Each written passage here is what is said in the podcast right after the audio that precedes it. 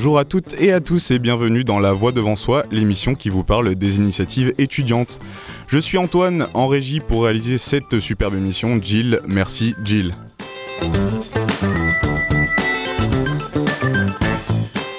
Dans le studio avec moi aujourd'hui, Maïwen, Morgan, Abby et Géraud qui sont venus nous parler d'Action Solidarité Communication ou ASC, une association intégrée au parcours de management des projets humanitaires et culturels du Master 2 de langue étrangère appliquée de l'Université Aix-Marseille. Bonjour à vous quatre.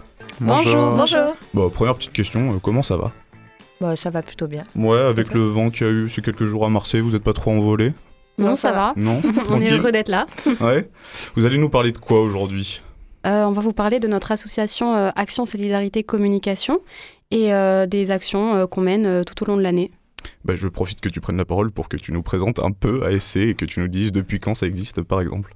Alors, Action Solidarité Communication, c'est une association qui a été créée avec bah, une ancienne promotion de 2004 et elle a été immatriculée en 2005. Euh, et elle avait pour objectif euh, de base, et toujours actuellement, de défendre des projets de développement. Euh, avec comme axes principaux le développement durable et l'autonomisation pardon des femmes et donc maintenant aussi la cause étudiante sur Aix-en-Provence. Euh, donc on avait des projets euh, de base euh, qui ont été menés au Mali pour inciter l'éducation des jeunes filles, par exemple. On a aussi mené des projets pour former des professeurs communautaires. Et ensuite, bah, on a commencé à mener des projets au Burkina Faso, dont on vous parlera peut-être tout à l'heure, parce que c'est des projets qu'on continue à mener. Et ensuite, en 2015, euh, on a rencontré Natcha Tiramine donc, pour mener des projets d'éducation, enfin, pour mener des projets qui serviront à l'éducation de jeunes femmes Dalit en Inde.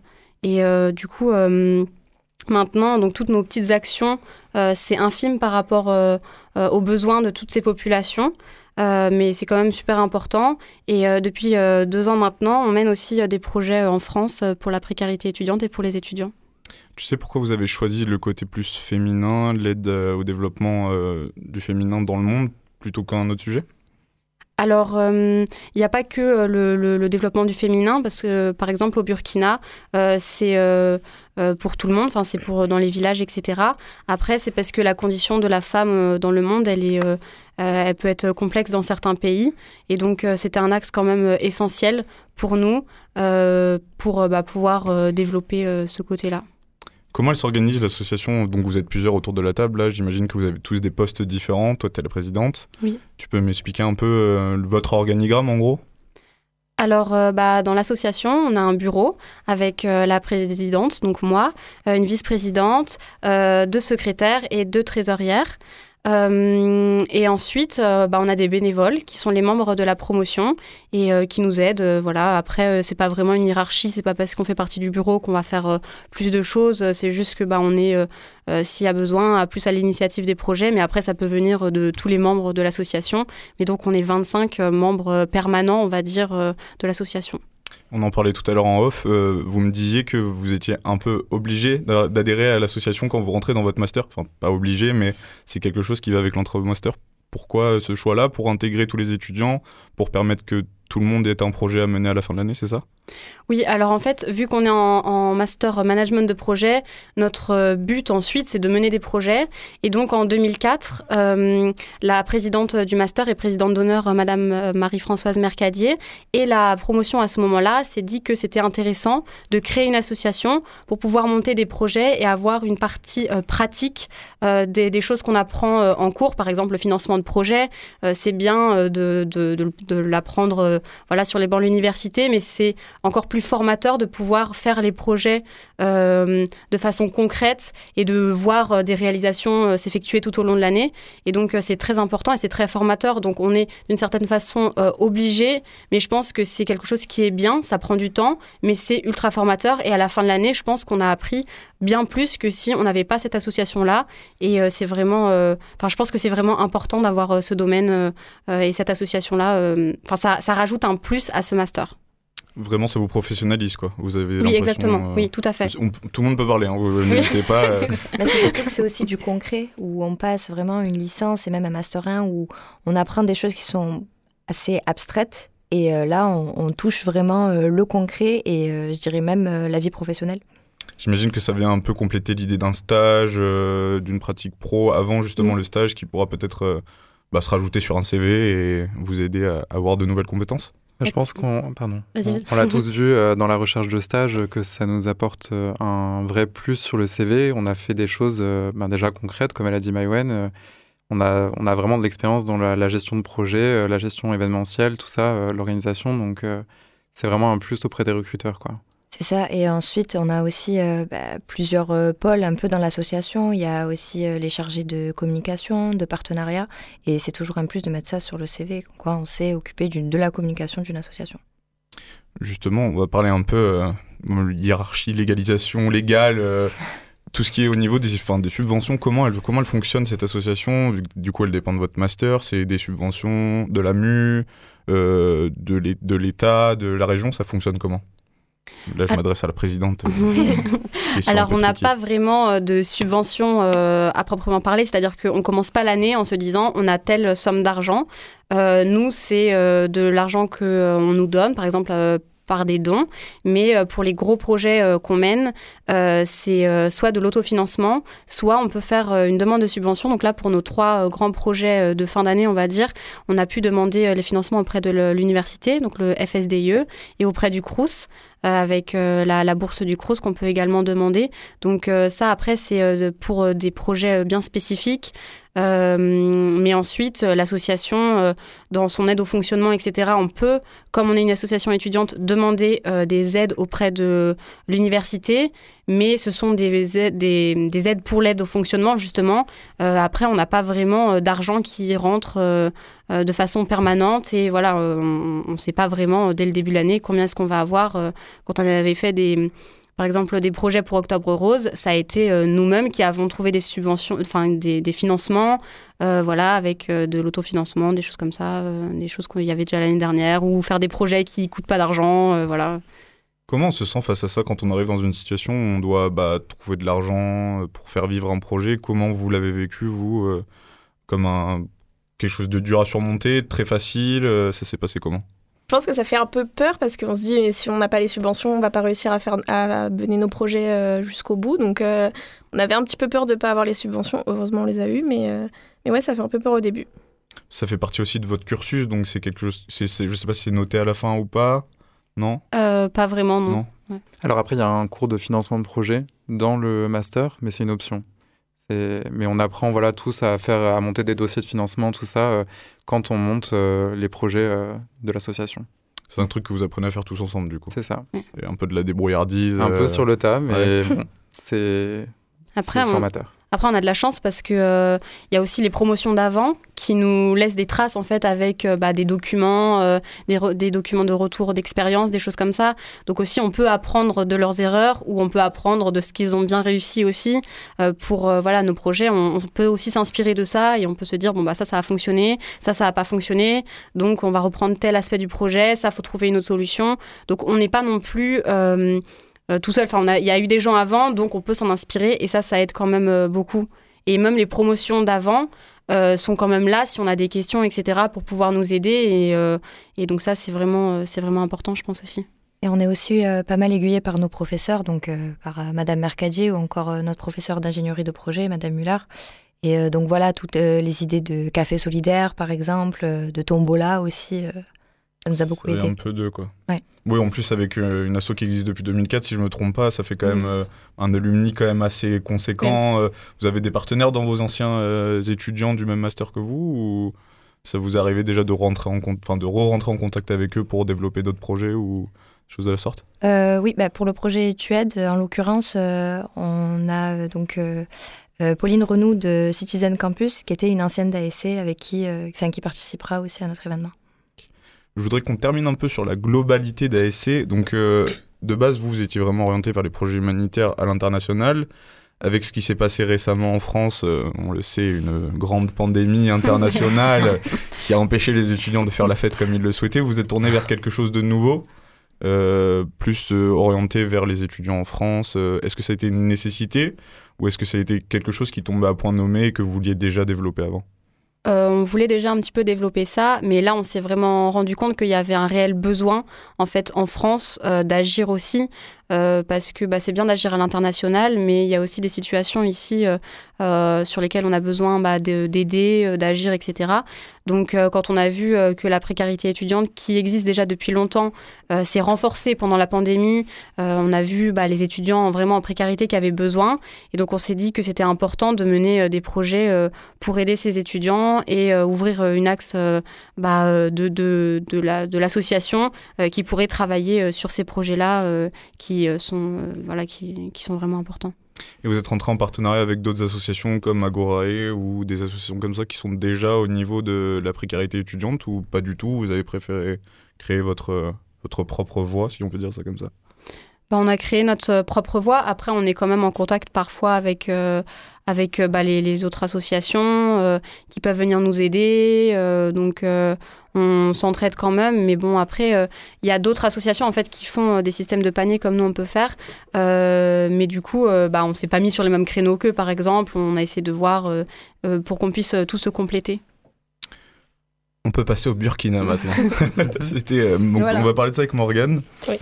Bon, est-ce que tu peux nous en dire un peu plus du coup sur Burkina Gros? Qu'est-ce que c'est? Depuis quand ça existe? Et pourquoi avoir mis ça en place? Alors, donc Burkina Gros, c'est un projet qui a été créé cette année, mais euh, c'est euh, la suite d'un partenariat avec une association euh, au Burkina Faso, donc depuis le 2014. Donc en fait, ASC soutient avec les anciennes promotions des projets d'agroécologie, donc dans un village au Burkina Faso, donc pour permettre aux habitants d'être autonomes sur le plan alimentaire, de de créer une agriculture durable, respectueuse des sols. Donc on a, on a permis euh, la création de pompes à eau, euh, la formation euh, des locaux sur des projets d'agroécologie, etc. Et donc du coup cette année, bah, on continue cette, cette lancée et pour cela, bah, on, a créé, on a créé trois événements cette année pour, pour permettre de soutenir les habitants de, de ce village. Quels sont ces événements? On a fait une petite mise en scène super, je t'envoie. Petit spoil. Qu'est-ce que c'est ces événements qui sont passés sur le mois de janvier, le début du mois de février, c'est ça C'est ça. Donc euh, on a fait une conférence en ligne le 19 janvier sur, euh, pour euh, la lutte contre la désertification. Donc ça a permis de, de, découvrir plein de plein d'associations, donc Permacabadio, Terre et Humanisme, etc. Et donc ça a été un succès. On a eu un, peu, un petit peu moins de, de 100 participants les gens étaient très contents. Enfin, ça a permis de un peu soulever les questions euh, agroécologie parce qu'on entend ça souvent, mais les gens euh, ne savent pas trop ce que c'est. Il y avait des professionnels du coup euh, de l'agroécologie, excusez-moi, qui étaient présents à ce moment-là pour cette conférence en ligne. Oui, bah, on avait d'ailleurs Arsène Savadogo, donc c'est notre partenaire au Burkina Faso, qui fait partie de l'association Bioprotect, qui a permis de bah, d'expliquer un peu ce qu'il faisait sur place. Donc c'était bien d'illustrer un peu ce, ce partenariat. Ensuite, on a fait une journée culturelle le 2 février à la faculté euh, d'Aix. Euh, donc on a fait un buffet, il y avait euh, des stands de, sensibilisation, donc il y avait Terre Solidaire qui était là, Artisans du Monde, et il y avait aussi un, atelier pour fabriquer du beurre de karité qui venait du Burkina Faso. Donc là, on a aussi également notre buffet, on a proposé des produits africains, enfin nous, on a fait nous-mêmes un petit peu des du bissap, ce genre de choses. Des spécialités euh, burkinabaises. Non, euh, burkinabéennes. Burkinabé. Burkinabé, ouais, merci. merci euh, non, ça vient du Sénégal, mais c'est quand même africain, donc ça va. donc c'était thème Afrique, quoi. c'est ça. Plus large. Et donc ensuite, pour clôturer notre, notre projet, on a fait un concert au Sismic à Aix le 3 février. Donc il y avait une chanteuse africaine, Shiny Iris, un rappeur marseillais, Todzi, et euh, un DJ euh, Mad qui, euh, qui sont venus mettre le feu au sismique.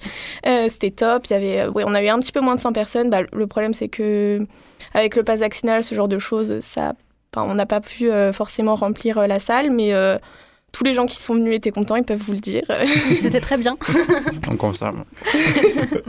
vous avez dansé toute la nuit, quoi. C'est ça. C'était de quelle heure à quelle heure? C'était de 20h à 23h petite nuit, mais euh, folle nuit. Quoi. ça vous a permis quoi, tous ces événements, du coup, au, final, euh, de mettre en avant votre, euh, votre association ou de faire de la. enfin, non, je sais pas si on peut dire ça comme ça, mais de, de faire un peu connaître le, le sujet? Bah, déjà oui, de faire connaître la situation en Afrique, au Burkina Faso, que le désert s'étend de plus en plus et que c'est compliqué pour les, les habitants d'avoir accès à l'eau, etc. Tout en permettant de de favoriser l'accès à la culture pour les étudiants, euh, parce que nous, notre concert, il était gratuit en plus pour les étudiants d'AMU. Donc ça permettait que les étudiants bah, viennent gratuitement et pour profiter d'un moment, euh, d'un moment euh, avec d'autres étudiants et en profitant de la musique. Donc c'était top. Vous vous rendez, vous, au Burkina Faso, euh, en tant qu'étudiante de cette association, ou c'est pas prévu, ou ça doit être prévu? Non, c'est pas prévu. La situation est un peu compliquée en plus en ce moment, donc... Euh, oui, avec, on sait que depuis un an, c'est un peu particulier. Vous, comment ça joue sur votre projet là-bas? Est-ce que c'est plus compliqué, moins compliqué? Non, ça joue pas. Enfin, nous, on arrive quand même à être euh, en, contact avec les, partenaires sur place. Et non, il n'y a aucun problème sur ce, sur ce point-là. Vous avez une marraine là-bas, j'ai vu, il me semble, sur le terrain? Qui vous représente alors nous, c'est notre présidente d'honneur qui est déjà allée au Burkina Faso plusieurs fois. Ça, excusez-moi, j'avais vu sur votre site internet euh, tout à l'heure, je me suis un peu renseigné. Oui, elle est déjà venue plusieurs fois au Burkina Faso et euh, donc euh, elle connaît carrément le... ce qui se passe là-bas, donc c'est intéressant de voir tout ce qui se passe. Ça. vous permet d'avoir un peu un, rendu quoi journalier, euh, mensuel. Euh. Oui, et puis en plus, bah, elle a vu plusieurs fois Arsène. Euh, elle a pris des photos. Bah, on a fait une exposition photo en plus le, le jour de notre journée culturelle avec toutes les photos qu'elle avait prises et Arsène. Donc c'est une belle exposition, ouais. ouais. c'est quoi l'agroculture du coup D'une définition simple, je sais que vous n'êtes pas forcément ingénieur ingénieur agroculticien, je ne sais pas comment on prononce ça encore une fois. Agrocultiveur, j'en ai aucune idée, mais ça consiste en quoi? Bah, Du coup, c'est l'agriculture durable, donc en fait qui permet de, de mettre euh, en avant les, les populations locales. Donc euh, nous, c'est pour ça qu'on les a formés, c'est pour euh, permettre de, de favoriser l'accès à l'eau, de... comment dire euh, de oui euh, respectueuse des sols, ce genre de choses. Euh. Une agriculture plus durable et moins coûteuse en eau parce que l'agriculture même en France coûte beaucoup d'eau. Du coup c'est c'est une manière d'aider du coup au Burkina pour qu'ils puissent s'en sortir plus facilement. Quoi. Exactement. Jill, je te propose qu'on passe à une petite pause musicale, si tu le veux bien. On s'écoute un petit morceau de Al Green pour entrecouper cette magnifique émission avec nos chers étudiants de Master 2 en langue étrangère appliquée. On s'écoute ça tout de suite.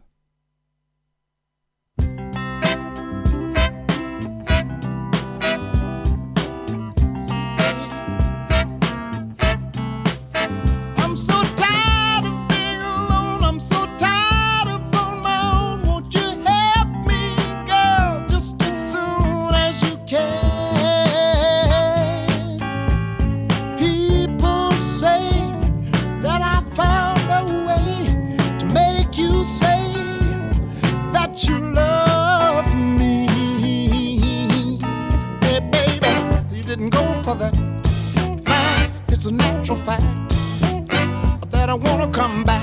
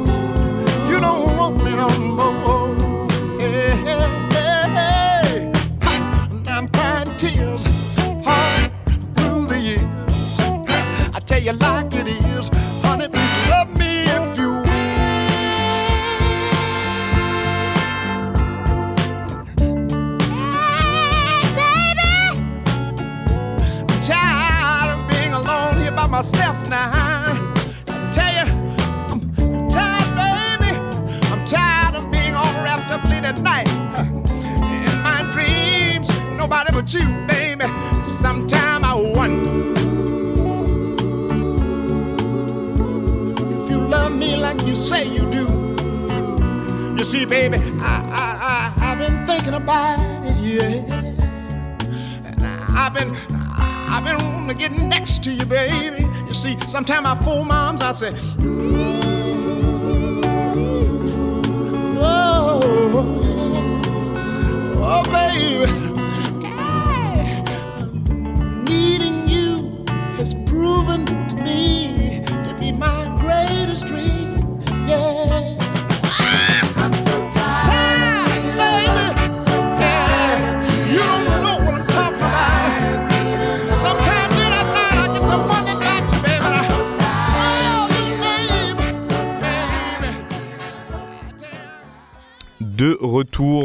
sur les ondes du 8 8 8. Je suis toujours avec Maïwen Morgan, Abby et Géraud du Master en langue étrangère appliquée, euh, spécialité, je ne sais pas si on se peut dire spécialité, management des projets humanitaires et culturels. Parfait.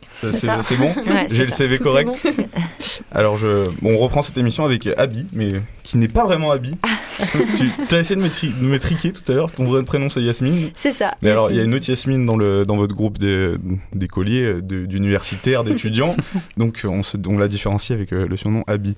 Donc, euh, Abby, toi, tu es chargé de, des projets et tu aides. C'est ça, le projet Etuaide, euh, donc, qui vise à améliorer les conditions de vie estudiantines. Donc c'est ça l'objet principal. Qu'est-ce que c'est vos champs d'action, euh, vos sujets? Je sais qu'il y a trois grands pôles dans, dans, dans Etued. Ouais, c'est ça. Alors, euh, bon, déjà, euh, bah, comme l'a dit Maïwen, il y, y, a eu un contexte des étudiants ces dernières années. Et on est parti aussi de notre propre expérience parce qu'en fait, on est touché par, par cette précarité-là. Et on a décidé donc de, de s'axer sur trois grands axes. Donc, l'alimentation, donc, et tu manges. c'est beaucoup de jeux de mots, du coup. c'est ça, On, est bien, on est bien d'accord, c'est le et tu, du coup, et toi Genre, euh, ça vient de là et tu, ouais, et tu manges. Et étudiant aussi. Et étudiant. étudiant, oui, bien sûr. voilà. du coup, dans la Donc, et tu manges pour l'alimentation, euh, pour les jobs, donc, euh, et tu bosses. Et tu bosses. Voilà. Et enfin, euh, les logements aussi, donc, euh, et tu loges. Et donc, ça consiste en quoi? Et tu manges, vous faites des paniers alimentaires, des distributions? C'est ça, c'est les distributions dont Maïwen avait parlé. Donc, tous les mercredis à la faculté Schumann de lettres. Euh, on fait des distributions. Donc, euh, pour ce faire, on fait euh, des collectes dans des supermarchés, donc à Aix-en-Provence ou parfois même à Velo. Et oui, oui. vous allez quand même assez loin. on va loin, oui, oui. Et, qu'est-ce qu'on ferait pas pour nous, chers étudiants C'est ça, exactement. Et on a aussi donc des partenaires locaux, des producteurs locaux, puisque on met un point d'honneur à vraiment donner des, des légumes et des fruits bio pour les étudiants. Euh, parce que justement, le problème, c'est que bah, les étudiants, quand ils sont en manque euh, d'argent, ils vont plutôt se tourner vers euh, de la fast-food. Et donc, on veut vraiment axer nos actions sur le bien-être des étudiants. Et donc, ça passe par une bonne alimentation. Et euh, on, euh, il y, a pas mal d'étudiants qui ne savent pas forcément cuisiner ces légumes. c'est vrai que l'alimentation principale d'un étudiant, au final, c'est des pâtes et des kebabs. On va pas se mentir. voilà. quand, quand, on a un peu de thunes à mettre là-dedans, c'est vrai que ça part là-dedans. Et donc, du coup, vous, vous amenez les étudiants à mieux manger, vous leur donnez des conseils, des recettes, ou ça part juste simplement du produit que vous proposez? Euh, On fait des recettes, donc du coup, sur nos réseaux, sur Instagram et Facebook d'ASC. Euh, et aussi avec les moyens d'un étudiant, c'est-à-dire qu'un euh, étudiant n'a pas forcément un four, donc euh, voilà, on essaye de tout faire à la poêle, voilà. Et, et, donc là, voilà, ça c'est pour les distributions, mais en plus des distributions alimentaires, on a aussi des produits d'hygiène, parce que souvent on l'oublie, mais c'est très très coûteux, comme la lessive par mmh. exemple, c'est très très coûteux. Et donc ça aussi grâce aux collectes, grâce à nos partenaires aussi, du coup, nos partenaires de Etubos, donc, et tu bosses, euh, c'est pour euh, donc trouver euh, des jobs étudiants qui s'adaptent à 100% aux emplois du temps des étudiants. Parce que voilà, voilà, pendant la pandémie, il y a eu beaucoup de pertes de jobs, mais surtout, les étudiants ont des jobs qui ne vont pas forcément avec leurs études et ça impacte forcément nos études. Donc, on a fait des partenariats avec des entreprises locales comme Familisphère donc, euh, qui est une entreprise de garde d'enfants à domicile. Et euh, donc, euh, Famille Sphère est devenue vraiment un partenariat d'ASC. elles, parce que ce ne sont que des femmes, elles se sont engagées, donc elles viennent à nos distributions tous les mercredis en nous prêtant main forte, mais aussi en nous ramenant des dons de produits d'hygiène, par exemple. Vous avez ressenti vraiment euh, de la part des étudiants une demande forte, bah, que ce soit déjà de la nourriture et euh, aussi d'un job à côté qui, en plus, vous apportait la solution de ça fit bien avec leur emploi du temps? Vous avez une bonne réponse à ça?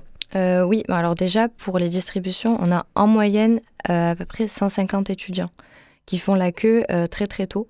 nos distributions, elles sont de 11h à 13h. On commence à installer à peu près à 9h. Il y a des étudiants qui viennent déjà à 8h30 pour faire la queue. Et euh, parfois, enfin, c'est même arrivé qu'ils fassent la queue sous la pluie. Mmh. Donc, euh, c'est vraiment euh, un moment. Enfin, ils ont vraiment besoin de ça. Et on a aussi recueilli bah, le témoignage de plusieurs étudiants. Et on ressent que voilà, c'est super important pour eux, qu'il y en a une qui nous a témoigné, qui nous a dit que depuis qu'il y a ces distributions, elle n'est plus à découvert, qu'elle peut mieux manger. Et aussi au niveau des annonces de job, on reçoit toujours bah, des, des, messages sur Instagram pour nous dire où est-ce que je peux postuler, est-ce que c'est bon. Donc on sent vraiment un retour de, de, de leur part. Les étudiants osent vraiment venir vous parler, vous exprimer leurs besoins. C'est, il n'y a pas de, peut-être parce que vous êtes étudiant aussi, du coup, ça. aide. Exactement. On n'a pas de protocole. Euh, on est pareil. On se tutoie. Il n'y a pas de souci avec ça. Et euh, on agit aussi euh, sur un dernier pôle qui est Étuloge, puisque les logements à Aix-en-Provence sont extrêmement chers. Oui, c'est le petit Paris du Sud. Exactement. c'est pour ça qu'on préfère Marseille. oui. Et euh, Pas de dispute. Oui, non, non, désolé. C'est le sud. Oui, oui. C'est vrai que Marseille, c'est mieux. Merci.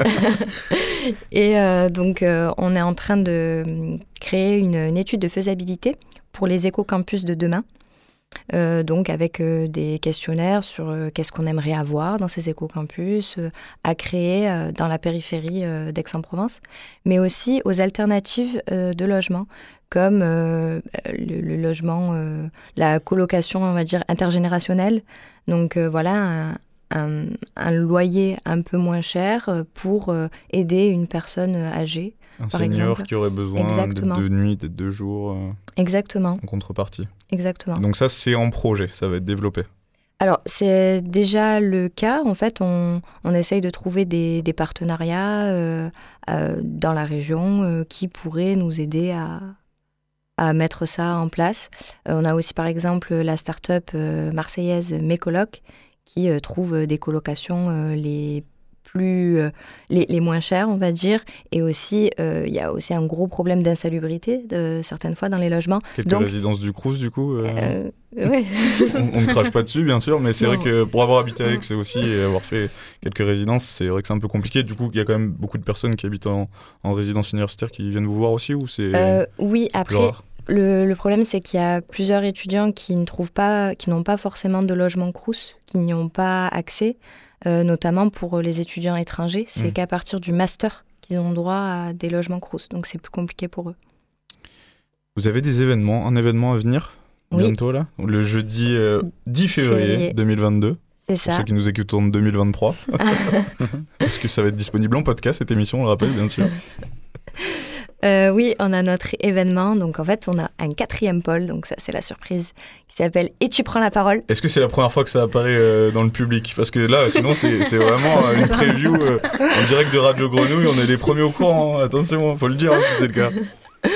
Du coup, donc, et tu prends la parole, donc c'est vraiment pour que les étudiants prennent la parole, parlent de leurs conditions, euh, on ne voulait pas forcément axer euh, cet événement que sur la précarité étudiante, mais aussi pour parler des initiatives étudiantes, des engagements.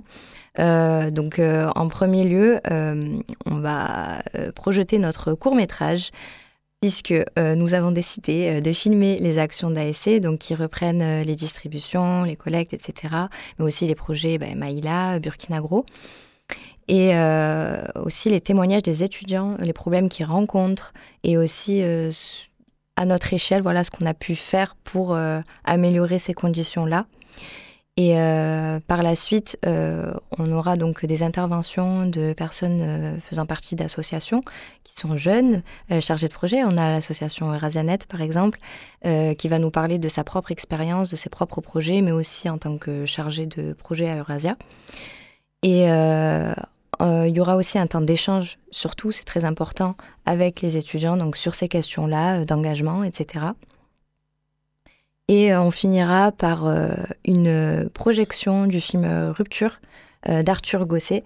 Donc ça parle d'étudiants de, grandes écoles qui se sont retrouvés avec, en rupture avec le chemin tracé et donc qui montrent en fait leur combat pour être engagés et ils montrent toutes, toutes les initiatives.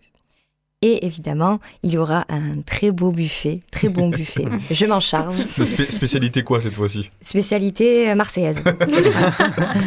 Tapenade d'olive noire l'hiver du coup. Exactement. Ah, si je viens, je veux qu'il y, ait de tout. Hein. Ah oui, tu viens. On sera tous là. tu, disais tout à l'heure qu'il y avait des étudiants qui allaient témoigner aussi. C'est pas trop compliqué pour eux de peut-être sauter pas de l'anonymat et de parler peut-être de leurs problèmes de, face à des gens qui connaissent pas? Alors, en fait, on est, on est très proche des étudiants bénéficiaires des paniers, puisqu'on est avec eux tous les mercredis. Et il y avait quand même aussi cette envie de vouloir montrer, puisque justement, euh, euh, dans les médias, euh, même dans la politique, on dit les étudiants, et c'est vrai qu'on dit beaucoup les étudiants, mais on ne voit pas leur visage, mmh. on ne voit pas leur vie. Et je pense qu'il y avait vraiment cette envie de vouloir montrer quelle est la difficulté des étudiants aujourd'hui en France, en 2021-2022. On pourrait faire d'ailleurs un petit tour de table. Ça, m'intéresse. Je pose la question à chaque fois que j'ai des étudiants autour de la table de comment vous avez vécu, vous, les confinements, bah, ce qu'on vit depuis là peut-être euh, deux ans et même dans votre vie en général. Comment ça va et comment vous, vous vivez tout ça quoi. C'est un peu philosophique, c'est le moment un peu philosophique de l'émission, mais pour vous redonner la parole aussi à vous. Est-ce que je commence? Allez, je lance. Vas-y. Euh, alors moi, c'est peut-être un peu paradoxal, mais ça a été une, plutôt, une période plutôt bien pour moi, où je me suis beaucoup épanoui. Euh, bah, j'ai remis en question beaucoup de choses de ma vie. Et enfin, j'ai l'impression d'avoir beaucoup grandi pendant le confinement. Et, aussi, d'ailleurs, euh, je vais parler de la promo. Euh, on a effectué notre Master 1 euh, en majorité à distance. On se parlait beaucoup, du coup, sur les réseaux sociaux, par Messenger, tout ça. On a fait connaissance ben, d'une manière particulière par message. Mais on s'est parlé d'une manière dont on n'aurait pas forcément eu l'occasion si on avait été en présentiel. Les contacts, enfin, les barrières sociales, elles étaient complètement parties on était tous euh, dans la même situation euh, d'urgence un petit peu, à vouloir euh, ben, s'entraider dans les cours, les examens, tout ça. Et on a partagé beaucoup de choses. Et quand on est venus tous en présentiel à la fin du Master 1, ben, on, se, on se connaissait quasiment tous. C'était vraiment quelque chose de fort que j'avais pas vécu précédemment quand on était en cours en présentiel. Quoi. Après, euh, pour ma part, euh, ça a été quand même difficile pour moi d'être tout le temps chez moi, de ne pas sortir, puisqu'en fait, euh, quand on avait le, enfin, quand on était en cours jusqu'à 17h, on avait un couvre-feu à 18h. Donc en fait, je ne sortais jamais de chez moi. Et c'était quand même difficile ensuite de reprendre une vie entre guillemets normale quand on avait en fait on avait un stage et c'était difficile ensuite de renouer un lien social et euh, après, je me sens quand même chanceuse parce que je vis chez mes parents, mais je pense aussi aux étudiants qui sont dans leurs 9 mètres carrés et qui, qui sont, qui sont seuls. et qui vivent avec leurs pensées aussi. Exactement. C'est qui très compliqué. Mais Morgan, Morgane, vous, vous avez vécu ça comment? Bah, moi, ça va parce que j'étais chez mes parents pareil pendant le confinement, mais ce qui était le plus compliqué, c'était surtout les cours à distance. Bah, déjà, c'est compliqué de suivre quand on est euh, tout le temps devant notre ordinateur euh, toute la journée, et puis bah, d'avoir du lien social. On n'avait plus trop de vie sociable, on pouvait pas sortir, voir du monde, donc c'est surtout ça qui était compliqué, mais euh, sinon, dans l'ensemble, ça va. Ça en est sorti. ouais. Euh, bah moi, du coup, le premier confinement, euh, je suis remontée en Bretagne chez mes parents, donc là, ça a été, ça s'est bien passé. après, le deuxième confinement qui avait été en novembre, je crois, j'étais sur Aix et c'est vrai que ça a été un petit peu plus compliqué. Après, j'avais de la chance quand même d'avoir des amis sur Aix, donc que je pouvais voir. Euh, mais c'est sûr que c'est l'impact au niveau bah, des cours, euh, de pas sortir euh, comme Abby elle disait, c'était un petit peu compliqué parce que voilà, parfois il y avait des journées où on pouvait vraiment pas sortir à, cause du couvre-feu. et puis voilà, c'était les cours en Zoom, on a quand même tendance à beaucoup plus bah, détacher, ne pas forcément écouter tout. et puis après, ouais, c'est ça, c'est plus compliqué au niveau, on va dire, du parcours.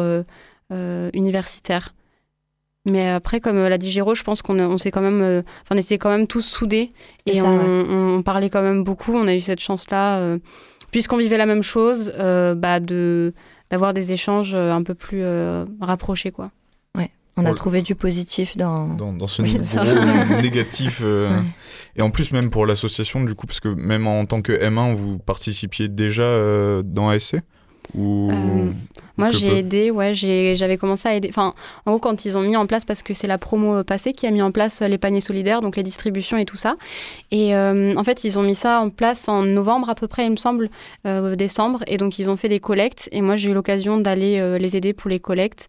à ce moment-là. Donc après, sur l'association, l'impact principal, ça a été que les, projets n'ont pas pu se faire en présentiel. Donc c'était compliqué. Par exemple, pour Octobre Rose, on organise tous les ans des projets et cette année-là, donc l'année dernière, ils n'ont pas pu le faire en présentiel avec les cafés solidaires. On fait aussi un événement, le Marathon, c'est un marathon à la piscine.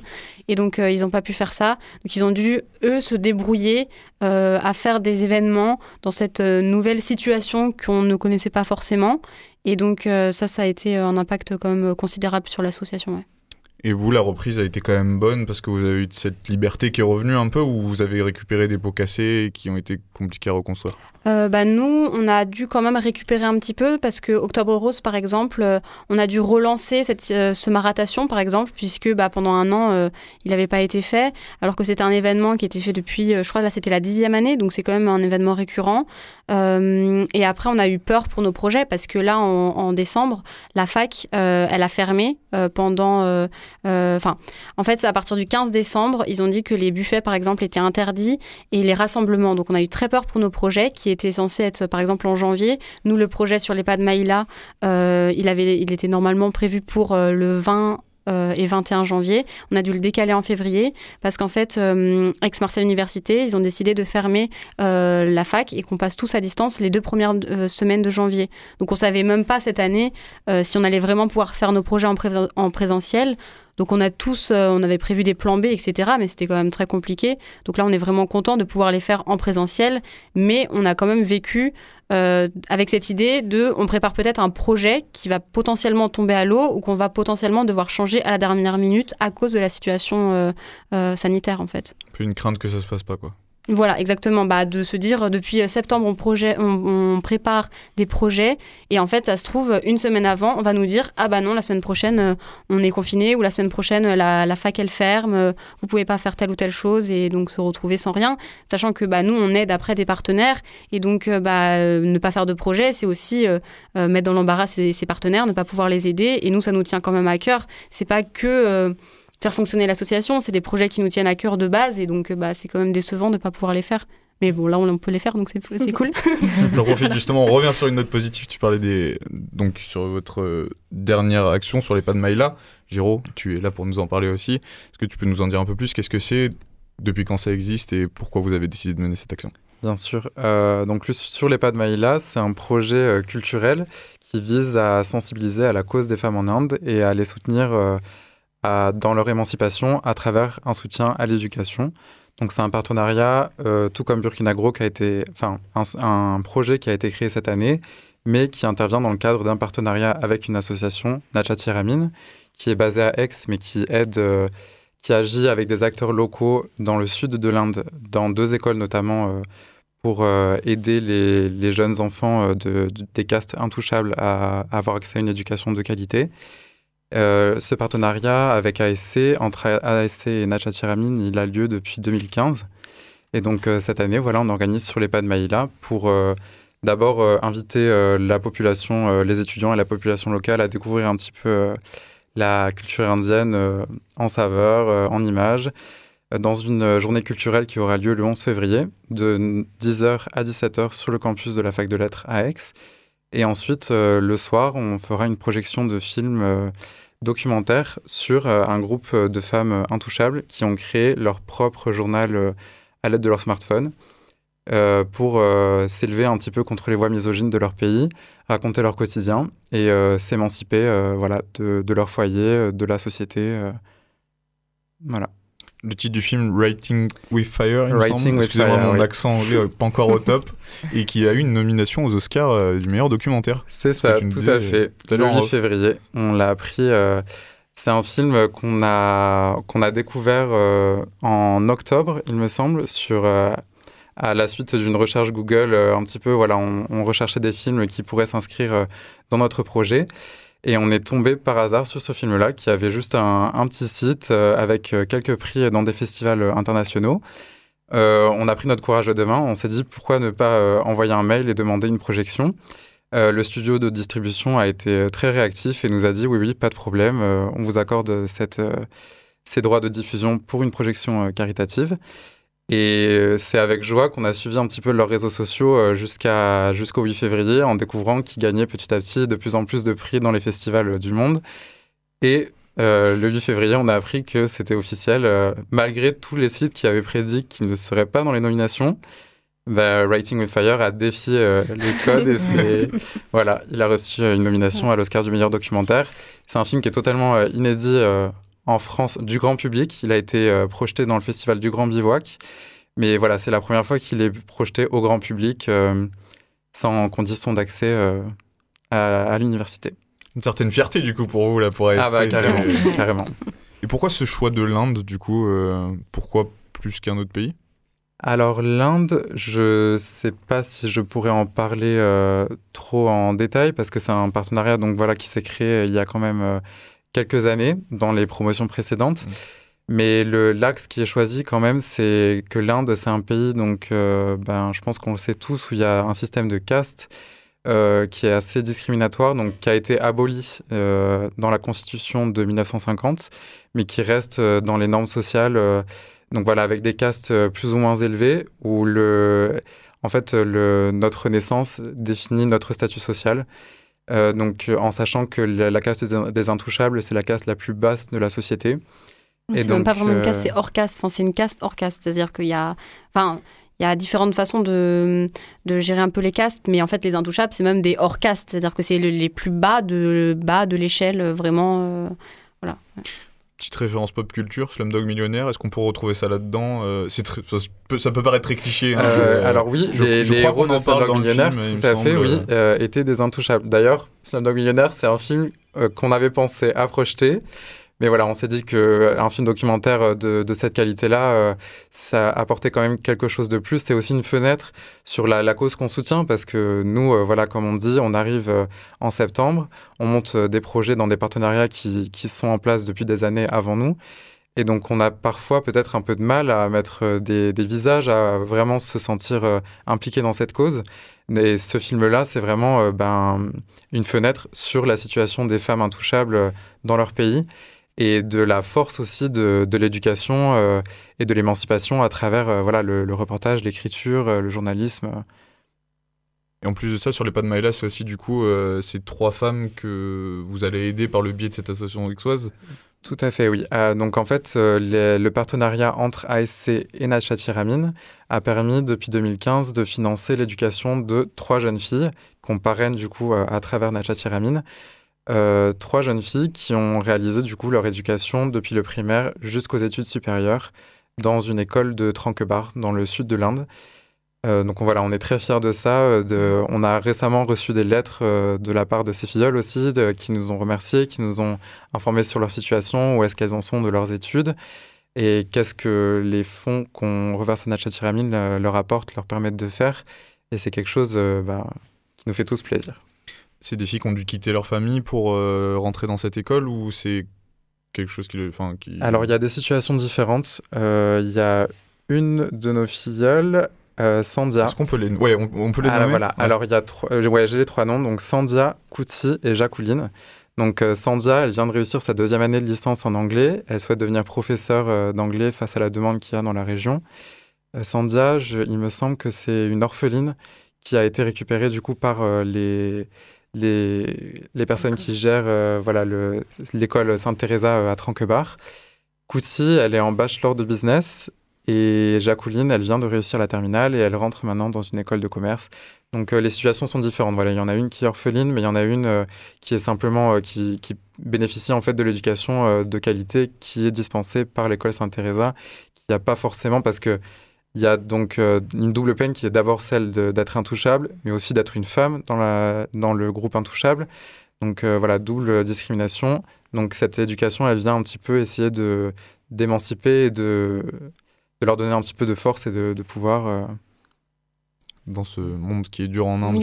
C'est ça. Moi, je voulais juste rajouter quelque chose, c'est que aussi dans notre projet, on a une conférence euh, de 14h à 17h avec du coup des personnes qui vont venir parler de la place de la femme en Inde avec bah, différentes visions. par exemple, on aura Rubiena Appa qui va montrer différents exemples de militantisme féministe avec, c'était les gangs des saris roses par exemple. Et elle va parler aussi de Taslima Nasrin qui est donc une gynécologue et militante féministe indienne. Et ensuite, il y a Madame Fabienne Leouérou qui va venir donc projeter une partie de, son film Prince et Vagabond. Et ensuite, elle va mettre en lumière bah, les différents exils qu'il peut y avoir, exil volontaire et involontaire voilà, et ensuite, il y aura également euh, euh, la présidente de Nacha Tiramine qui va présenter euh, l'association, le partenariat, tout ça. et après, on sera également présent pour présenter bah, ce qu'on fait aussi en Inde. Donc ça, ce sera pareil le 11 février de 14h à 17h. Et du coup, c'est en ligne. Enfin, on peut suivre la conférence en ligne et ensuite elle est également retransmise euh, à la salle des commissions au Cube euh, sur euh, bah, le campus Schumann à Aix-en-Provence. Donc voilà, c'est libre d'accès pour, pour tout le monde. Je réitère un peu ma question comme pour le Burkina Faso tout à l'heure. Est-ce que s'il y a des projets de partir en Inde ou comment le contact est établi seulement en ligne Il y a du contact physique Comment ça se passe à nouveau? Alors malheureusement non, on aimerait bien partir en Inde, mais c'est pas encore possible. Alors après, donc nous notre contact avec euh, les, les filles qu'on parraine en Inde, il est surtout à travers euh, Najati l'association. Donc c'est plutôt euh, les membres de Najati qui peuvent se permettre de, partir en Inde, de, voir un petit peu l'école, les acteurs locaux qui comment les fonds sont utilisés, est-ce qu'il y, a une bonne gestion, une bonne gouvernance là-bas. Et après, après, il y a quand même un projet peut-être euh, de permettre euh, aux étudiants d'ASC d'effectuer des stages en Inde ou d'aller voir ses filleuls, mais pour l'instant, avec la situation du Covid, c'est quelque chose qui n'est pas possible. En fait, on nous a déjà proposé d'aller en Inde. Le problème, c'est que c'est pendant l'été et que nous, en Master 2, euh, on a nos stages et donc c'est pas possible de pouvoir y aller. Mais euh, Natcha Tirami nous a déjà proposé plusieurs fois en disant que ça serait bien qu'on rencontre ces, filles parce que nous, on a fait le choix de parrainer euh, des filles qui ont notre âge, en fait, parce que bah, voilà, comme ça, en tant qu'étudiant, on, peut se comprendre aussi. Et ils nous ont déjà proposé plusieurs fois d'y aller, mais à chaque fois, en fait, à chaque année, on a nos stages. donc c'est un petit peu compliqué. Et ensuite, bah, on a nos vies euh, après le, master. Mais euh, ils nous ont déjà dit, mais bon, voilà. Et, en plus, maintenant, comme Giro l'a dit, la situation euh, sanitaire complique encore plus les choses. Donc voilà, c'est plus compliqué. Comment on se projette C'est encore une fois une question assez philosophique, mais quand mhm. on voit la situation de ces étudiantes en Inde et que nous, on voit notre situation un peu à travers des yeux d'occidentaux, peut-être bien dans nos baskets, où on n'a pas de problème. Comment on réagit face à ça? Est-ce qu'on est énervé? Est-ce qu'on est triste? Comment vous, vous avez vécu ça aussi? Bah moi, euh, en tant que femme, j'arrive quand même à m'identifier à elle, parce que je me dis bah, que euh, il y a quand même beaucoup de choses à faire encore en France, mais que j'ai une certaine chance euh, de pas avoir déjà le système de caste. Euh, bon, il y a, enfin, il y a forcément des gens qui sont mieux nés, on va dire, ou euh, voilà, qui ont plus d'argent, des choses comme ça, mais ça nous définit pas et on a quand même la chance de pouvoir évoluer, même si on sait pas, on a nos, nos parents qui travaillent, voilà, dans une petite situation, on peut quand même avoir euh, la possibilité de, d'avoir un travail un petit peu mieux ou des choses comme ça. Euh, après, euh, là-bas, c'est sûr que du coup, quand on les voit, on se dit, bon, bah, c'est quand même un système très, très complexe. Euh, et en tant que femme, ouais, ça me, ça me, j'aimerais bien pouvoir leur dire, bah, comment je peux vous aider. Après, c'est compliqué, donc on essaie de, les aider à notre échelle. mais c'est sûr que moi, je me dis souvent que j'ai quand même de la chance.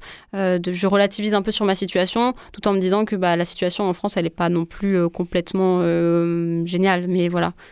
Euh, je, trouve aussi que c'est euh, particulièrement euh, bien d'avoir aussi ce partenariat avec des entreprises qui sont donc spécialistes ou qui sont bah, directement locales, comme au village à Tangaye, puisque voilà, on, on, est sur des personnes qui vivent la situation et donc ce n'est pas nous en tant qu'Européens qui faisons directement les actions sur le terrain. Ça vous permet d'avoir un intermédiaire en fait. Exactement. Et puis nous, on n'agit pas euh, en mode euh, gros conquérant, on va là-bas, on va leur donner des sous, euh, comme ça, ils vont devenir dépendants de nous, des choses comme ça. On essaie vraiment d'agir dans le but de les aider à devenir autonomes aussi, à s'émanciper.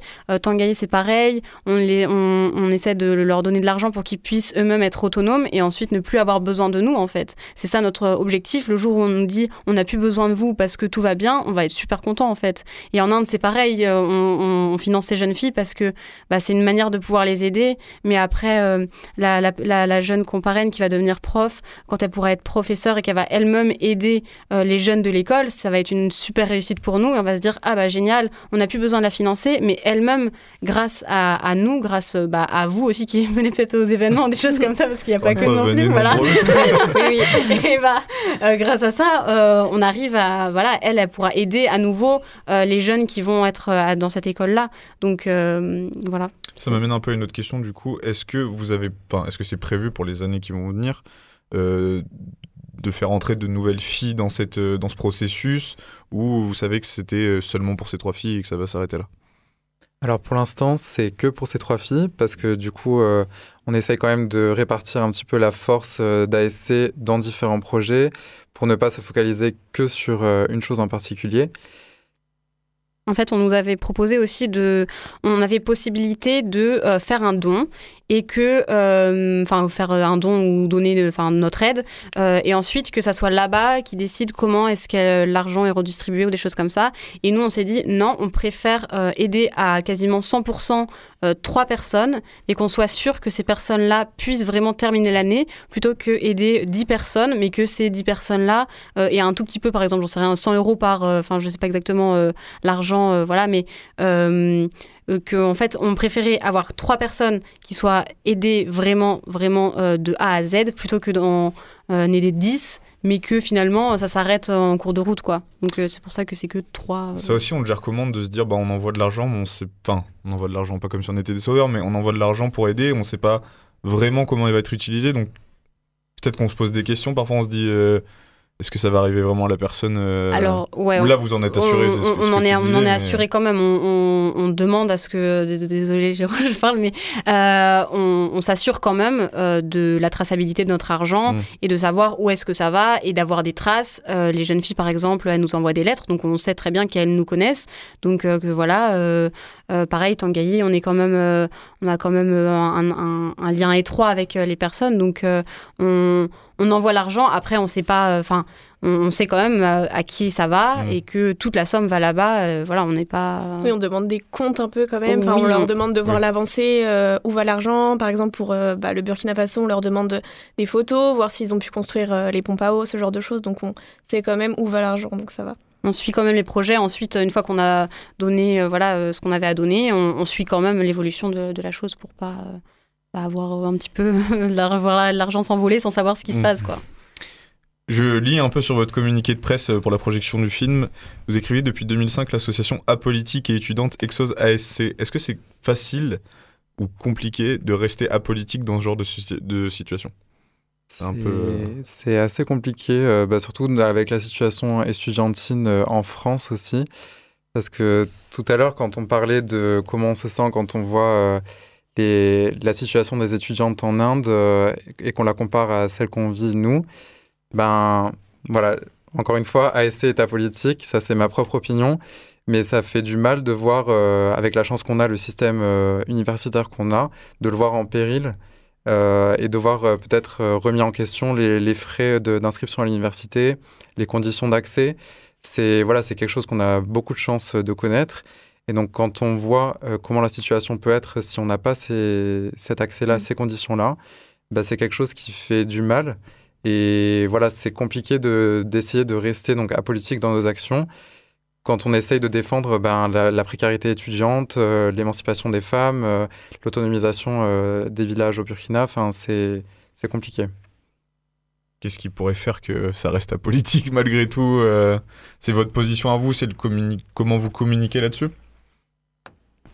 Oui, bah c'est ça, c'est la, communication, notre neutralité et le fait qu'on ne prenne pas vraiment position. C'est-à-dire qu'on se dit, bon, bah, nous, on est en faveur, on a vu euh, tel, euh, tel fait et on essaie d'agir euh, comme ça parce qu'on fait cette action pour, pour ce fait-là. Après, enfin, on essaie d'être le plus apolitique possible. Après, évidemment, on va prendre position un temps parce que on peut pas non plus être tout le temps neutre parce que sinon on fait rien en fait. mais mais voilà, après nos prises de position, elles essaient d'être le plus neutres possible et voilà. Voilà, on reste quand même donc en collaboration avec beaucoup d'institutions de l'université, mmh. le CRUS, des institutions de la région aussi, euh, Etuade qui, qui œuvre avec le, il me semble, la, la région PACA. Oui, et la mairie d'Aix-en-Provence aussi. Donc, euh, Julie en passe Rourmion d'ailleurs. Exactement. Qu'on embrasse, qu'on avait reçu au début de l'année. Parce et qui sera là à l'événement. Oui, et tu prends la parole. Je fais un petit, euh, un petit point là-dessus. Le, 10 février. Le 10 février, ouais. Qu'on embrasse du coup. Sortie d'amphi aussi. C'est quoi le, les projets, la suite, euh, à part les événements qui arrivent donc demain et après-demain si vous nous écoutez mhm. aujourd'hui même C'est quoi? De beaux projets que vous allez encore développer, d'autres idées, d'autres euh, d'autres choses à mettre en place peut-être que vous, vous aimeriez faire? Euh, alors euh, déjà pour les paniers solidaires, ils, sont, ils sont en danger, ces paniers. Et c'est d'ailleurs pour ça que lors de notre événement, on aura aussi une cagnotte, mais une cagnotte surprise, puisqu'on peut gagner des lots, comme un appareil à raclette, voilà, des places de cinéma. Et donc après ASC, on sera aussi dans ASC Réseau, donc on sera encore euh, étroitement euh, lié à cette association et pourquoi pas aussi euh, continuer à faire des projets avec ASC. Après, l'avenir de l'association, il est aussi, en fait, comme l'association est liée au master, bah, il y a les Master 1 qui vont prendre la relève normalement. Et donc on espère quand même voir nos projets, par exemple avec le partenariat avec l'Inde, bah, pas forcément qu'ils refassent les mêmes projets, mais que en fait euh, bah, ces partenariats continuent à travers euh, différents projets. Peut-être pas, ce sera peut-être pas une projection, ce sera peut-être pas un concert euh, pour le projet avec le partenariat avec le Burkina. mais voilà, on enfin, normalement, ces projets-là vont continuer l'année prochaine. Donc après, si vous voulez, d'ailleurs, ceux qui nous écoutent, l'année prochaine, si vous êtes toujours dans le coin, il y aura sûrement des, des projets qui vont se faire parce que c'est aussi le but du master, créer des projets et animer le campus, animer voilà la la, vie estudiantine. Il y a la sensation de laisser un peu son petit bébé partir euh, quand on quitte euh, le master en M2 bah, Un petit peu, ouais. On essaie de, préparer le terrain pour qu'il puisse arriver le mieux possible dans l'association et que ça redémarre le mieux possible. Mais Après, ASC, c'est une expérience euh, ben, qui est vraiment unique d'arriver voilà, en septembre et de, s'entendre dire bah, Vous avez les mains d'une association, let's go, vous avez trois projets à monter. en même temps, les cours, en même temps, la recherche de stage, notre vie personnelle, tout ça. Donc on grandit beaucoup, on fait des choses. Quand on regarde euh, maintenant en février, qu'on regarde où on était en septembre, euh, on a une évolution euh, qui est extraordinaire. Mais c'est aussi, on se sent, comment dire, on se sent grandir, mais ça nous développe des envies d'aller voir ailleurs, de, de, de prendre les compétences qu'on a acquises et de les mettre, de les mettre ailleurs, voilà, dans d'autres organismes événementiels, culturels, humanitaires. Donc il y a aussi cette envie de s'émanciper euh, quelque part et de, de, laisser les études derrière et de, bah, de commencer notre vie en fait. C'est comme un tremplin en fait. C'est ça. Exactement. ça. Mais après ça nous lie quand même, c'est-à-dire que on a cette, cette envie un petit peu d'aller voir peut-être ailleurs, mais on est quand même ultra lié et je pense qu'on le sera toujours par, euh, par cette année intense qu'on vit. En mhm. fait pendant un an on est euh, full ASC, on vit ASC, on dort ASC, on est entre nous quasiment tout le temps. si quelqu'un a le Covid, tout le monde on partage tout c'est la présidente qui parle. donc euh, voilà. Euh, donc euh, oui, c'est quand même, on a envie d'aller voir ailleurs, mais on sait quand même qu'on sera toujours liés les uns aux autres, et puis c'est quand même très solidaire comme, comme association. C'est exactement ça. Ce que j'allais dire, c'est la solidarité. C'est la solidarité. Bah, je, pense qu'on peut, on peut se quitter sur ça. Enfin, c'est magnifique. comme, comme euh, petit rappel, par contre, de vos réseaux sociaux avant qu'on se quitte. C'est important pour que les gens puissent vous contacter s'ils en ont envie, euh, qui se lancent. Donc, on a un site internet asc-x.fr qui a été complètement remodelé par notre chère Abby, ici présente, avec nos actualités, les événements, les, les, articles de presse qui sortent sur ASC. Ensuite, on est très très présent sur Instagram, la page donc @asc underscore lea, avec euh, plein d'autres pages Instagram aussi qui sont dédiées au projet. On a une page Facebook aussi, ASC, vous trouverez également, et une page LinkedIn. Oui, ASC. ASC, toujours. Il y a aussi une page Instagram euh, pour, euh, sur les pas de Maïla. Bien sûr, tous les liens sont dispo sur la page de Instagram de ASC. Et donc Burkina Gros aussi, vous avez le ça. Il y a tout partout, super, tout est là. Merci à vous d'avoir été présent avec euh, moi aujourd'hui. Merci, bah, merci. Euh, merci de nous avoir reçus.